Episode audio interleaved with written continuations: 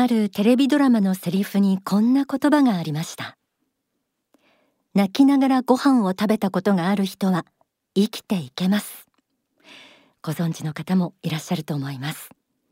このセリフに共感した人はきっと泣きながらご飯食べたことがある人ですよね。私もその一人です。人生いろんな経験をするものですが今日は皆さんと平凡に思える日常も含めて人生というものを深く味わえたらいいなと思っています。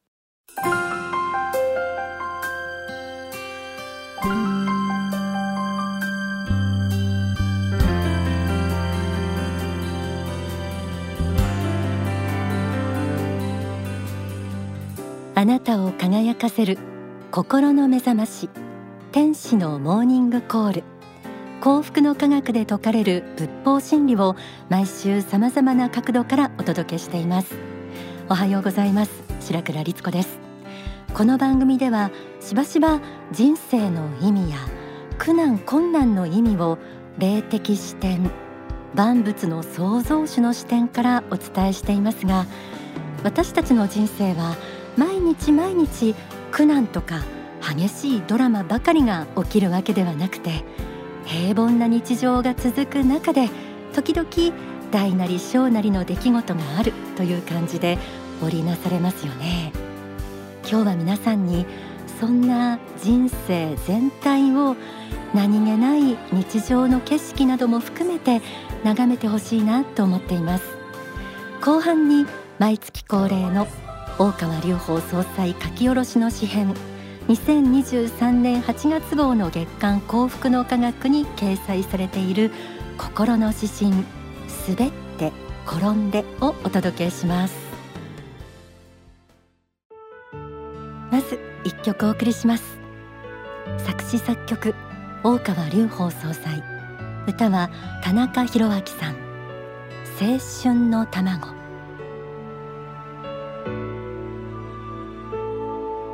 春風の中に夢を膨らませ秋風の中に身を引き締めていた学生服に白いヘルメット坊主頭の私は田園の中のアスファルト道を自転車通学して。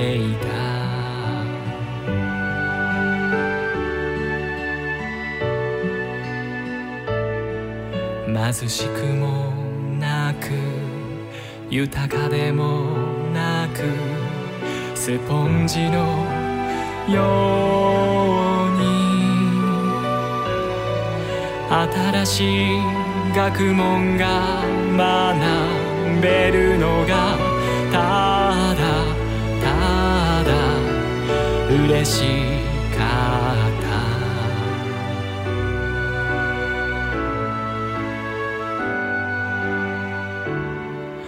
土にローラをかけてテニスコート今週もエルカンターレ創造館から全国36局とハワイを結んでお届けする天使のモーニングコール。この番組は幸福の科学幸福の科学出版の提供でお送りします。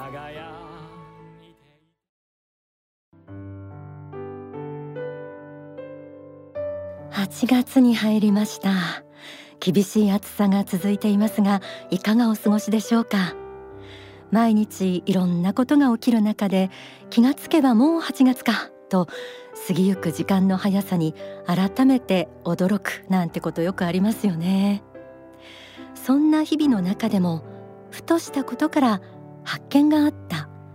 感動したという経験も皆さんお持ちだと思います。番組ではリスナーの皆さんから日常の出来事から学んだこと考えさせられたことありますか？というテーマでメッセージを募集したところ素敵なエピソードをお寄せいただきました。えいくつかご紹介したいと思います。えラジオネームミキティさんは大阪の女性です。50代半ばの私は人生に疲れお化粧もやめ着るものも T シャツにジーンズの一点張りの毎日を送っていました。ある日喫茶店で私より目上のおばあさんが綺麗な洋服をまとい耳にはキラキラ揺れるイヤリングをしてとても素敵でした。私ももう一度人生に向き合いおしゃれもしてみようかなと思えた一日でした。といただきました。わかるわかる。もうめっちゃ共感です。ラジオネームノック大好きさん東京都の40代男性です。仕事柄地方に出張に行くことが多いのですが先日東北福島や大阪に出張に行った際地方地方で方言が違うということを改めて感じることがありました。その時にあ自分って東京人だったんだなと妙に考えさせられました。といただきました。わかります。こういう感じ。うん。あとこちらは福岡県のつやちゃん。70代女性です。でこの方はですね九州での豪雨を経験されたんですね。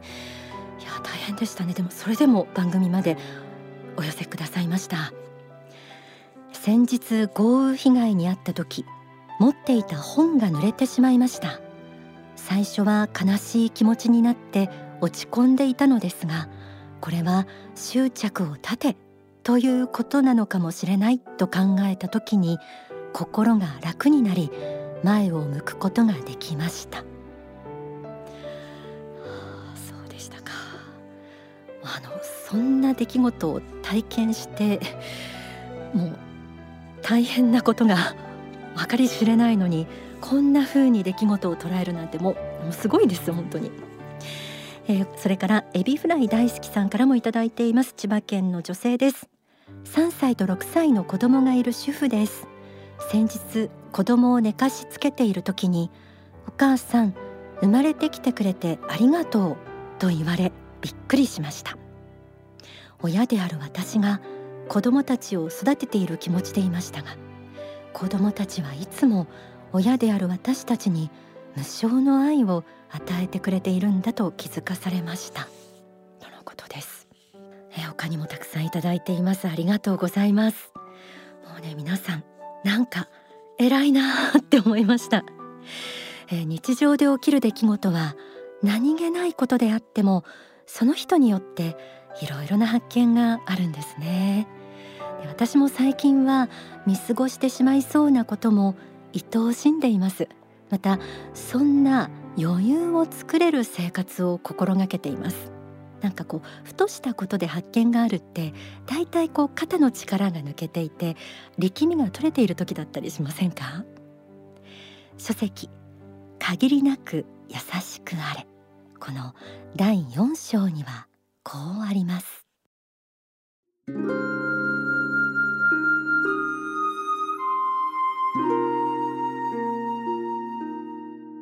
人間は生きていく以上日々何らかの結論を出し続けていかなければなりません。しかしその過程においていかに深く物事を考えたかいかに愛深く考えたかいかに他人の人生と関わりを持ち得たかいかに他人の心を汲み取ったこういうことが大きな意味合いを持っていると思うのです。何が善で何が悪かということは仏の立場から見れば明らかですが人間の立場から見たら必ずしも明らかにはわからない面があります。それを深く深く観察することによって人生において多くの実りを得ることになります。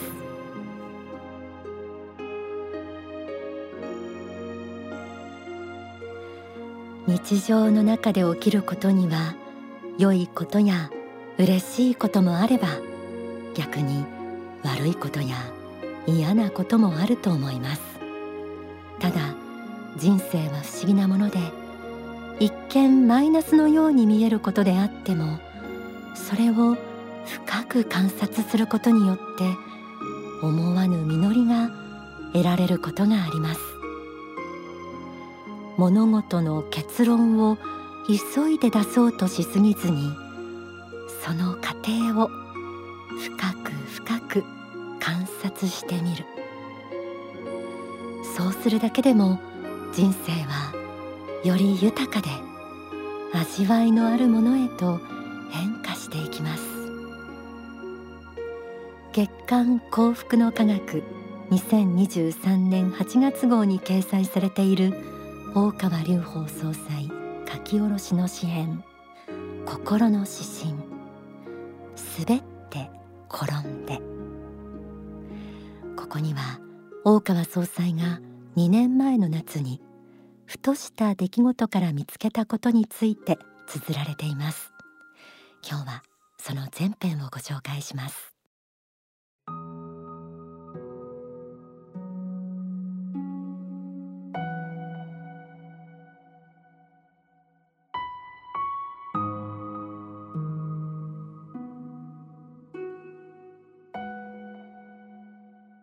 心の指針滑って転んで。梅雨が長引いていた。天気予報は曇りだったが7月7日は晴れ上がったので昼食後孫とクワガタを探しに出た。孫は元気よく山道を駆け下りて土の上で一回砂利道でもう一回転んだ。でも泣きはしなかった。私はクワガタ多発ポイント周辺で木の葉や雨上がりの土を見回していた。ふと柔らかい腐葉土に足を取られて不覚にも尻餅をつき右腕の肘で支えたが柔らかな土に反作用はなく起き上がれなかった。妻は動画を撮っており長女は8ヶ月の娘を抱いていた。最終網と虫かごを両手に持った私を助け起こしてくれたのは義足だった。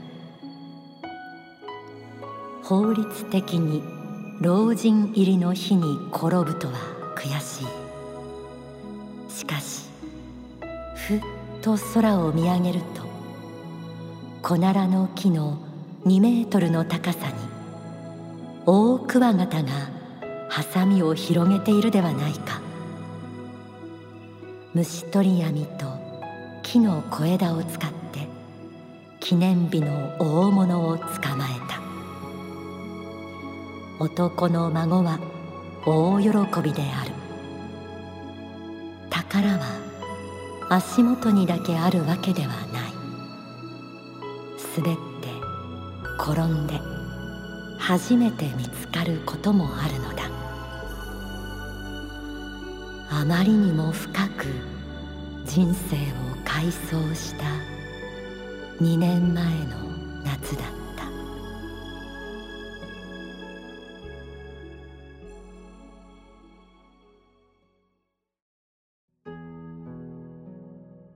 なお詩編の最後に注釈として義足とは義理の息子娘婿と添えられています。宝は足元にだけあるわけではない。滑って転んで初めて見つかることもあるのだ。クワガタ採集というささやかな日常の一コマについての描写の後に来るこの言葉。何か深く考えさせられるものがあったように思います。詩編の最後にあまりにも深く人生を回想した2年前の夏だったと締めくくられていました。あまりにも深くという言葉に人生経験が豊富な方であればあるほどより深い受け止め方があるんじゃないかなと感じるところがありました。いかがでしょう？ではここで2020年の大川隆法総裁の法話私の人生論をお聞きください。総裁が自身の人生を回想しながら語られた内容の一部です。人生の転機で、えー、天上界からあの声があって使命を告げられてまあそれを実証していく人生になってはきたので根本的にはやっぱり人間が魂を持つ存在であって永遠の生命を生きている。そしてこの世は自由に生きられるようには見えながらやっぱり神が喜ばれる生き方とそうでない生き方がある。言葉を変えれば天国と地獄があるということをまあ伝えなきゃいけないということはまあ根本の考えとしてあってでそれ以外のいろんな人が、えー、つまずくいろんな点について、まあ、できるだけ興味関心を持って、まあ、広げていこうと、まあ、思っているというところですね。まあ、そういう意味で、まあ、無限に、え、広がっていくので宗教として、え、これがあとは何が考え方なのかと私の考えなのかということは分からない人が増えてくるかもしれないところは、危惧される、まあ、ところでは、まあ、あるんですけどもまあまあやれるところまでやってまああとはあまあ天命に任すしかないなという気持ちで生きております。30から後のもう30何年はもうあっという間もうあっという間でして。えー、無我夢中でやってるうちに気がつけばあ随分な歳月が過ぎていたっていうように思います気がつけばですね自分があれあれほど真剣に悩んで、えー、対決したりぶつかったりしてたあ時代その頃に生まれたような人たちがもう大人になっていろんな意見を言い始めてまあいるというふうに、まあ、なっていました。えーまあ、この間人間としてもですね、まあ、あの結婚もしたり子供もできたり家庭を持たせていただくこともまあできました。まあえー、功罪両面あったとはまあ思います。まあ、宗教の中で独身で一生を送る、まあ、人も多いので、まあ、それも一つの生き方だとは思うし、まあ、邪魔されることもなく自分だけの考え方でやれる面はプラスかなとはまあ思いますが、まあ、あの世の中のなんていうかなとの接触面が減ってくることも事実ではあるんで、まあ、家族を持つことで、まあ、社会が持っている問題やあるいは人間が打ち当たってくるいろんな問題が見えてきた面はあるので、まあ、プラスの面もあるのかなと。まあ功罪両面経験は、いたしましただからあとは、えー、天上界の霊が言った通り必ずしもですねこの世の人間は動いてもくれないし思うようにもならない面もあるっていうところについてもまあ、えー、認識しなきゃいけない、まあ、ことは多かったかなと、まあ、思います。まあ、ただ全体として見ればあの天の声があって我々望んでまあこの仕事を始めましたけども全体として見れば信者一人いなかったところから始めて、まあ、世界に影響を及ぼすところまで来始めているのでまああ信じてよかった内容ではあったのかなとは思っています。まあ、あとはどこまでこれを広げていけるかあまたどの程度まで普遍性のある教えとして残せるか、まあ、この辺りが、まあ、残された時間の、まあ、戦いかなというふうにはまあ思っています。お聞きいただいた説法は書籍私の人生論第一章に収められています。今の説法どのように受け止められたでしょうか。私は創造主である存在が危機の時代に全人類を救おうと地上に下生して人間と同じく肉体に宿っての人生を送られる。その上での悟りも説かれる。その奇跡を今改めて重く受け止めています。さて一口に人生と言ってもその道のりは人によって様々。その人の人生でしか経験できないこと。そこから来る深い味わいがあるものだと思います。人生を輝かせる宝は目の前の足元にすぐに見つからなくても毎日経験することの奥深くや他の人の人生などいろいろな場所に散りばめられています。ぜひ今日も一つそうした宝を探してみてください。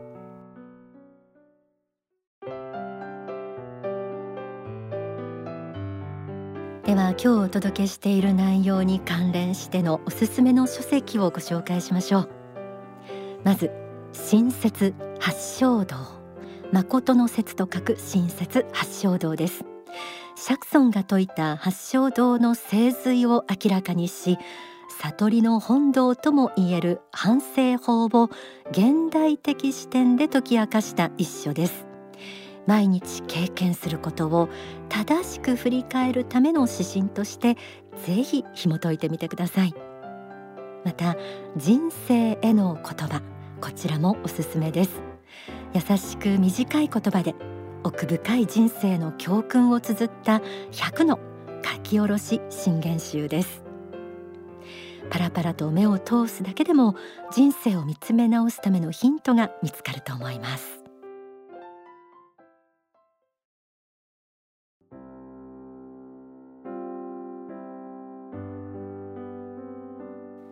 天使のモーニングコール。それではプレゼントのお知らせです。心の指針滑って転んで。こちらが掲載された月刊幸福の科学8月号と番組でもご紹介しました大川隆法総裁の書籍私の人生論。こちらを5名の方にプレゼントさせていただきます。天使のモーニングコールは公式ホームページがあります。そちらにアクセスしてメッセージを送ると書かれたところポチッとして、えそちらの投稿フォームからご応募ください。または E メールファクシミリはがきでも受け付けています。E メールアドレスはメッセージアットマーク天使ハイフンコールドットコム。Message アットマーク tenshi ハイフン call.com ファックス番号は0357931751 0357931751はがきの方は郵便番号141の0022 141の0022幸福の科学天使のモーニングコール係まで住所氏名年齢番組へのメッセージと放送日もお忘れなくご記入の上ご応募ください。それでは天使のモーニングコールここまでのご案内は白倉律子でした。この後幸福の科学の支部のご案内などがあります。この番組は幸福の科学幸福の科学出版の提供でお送りしました。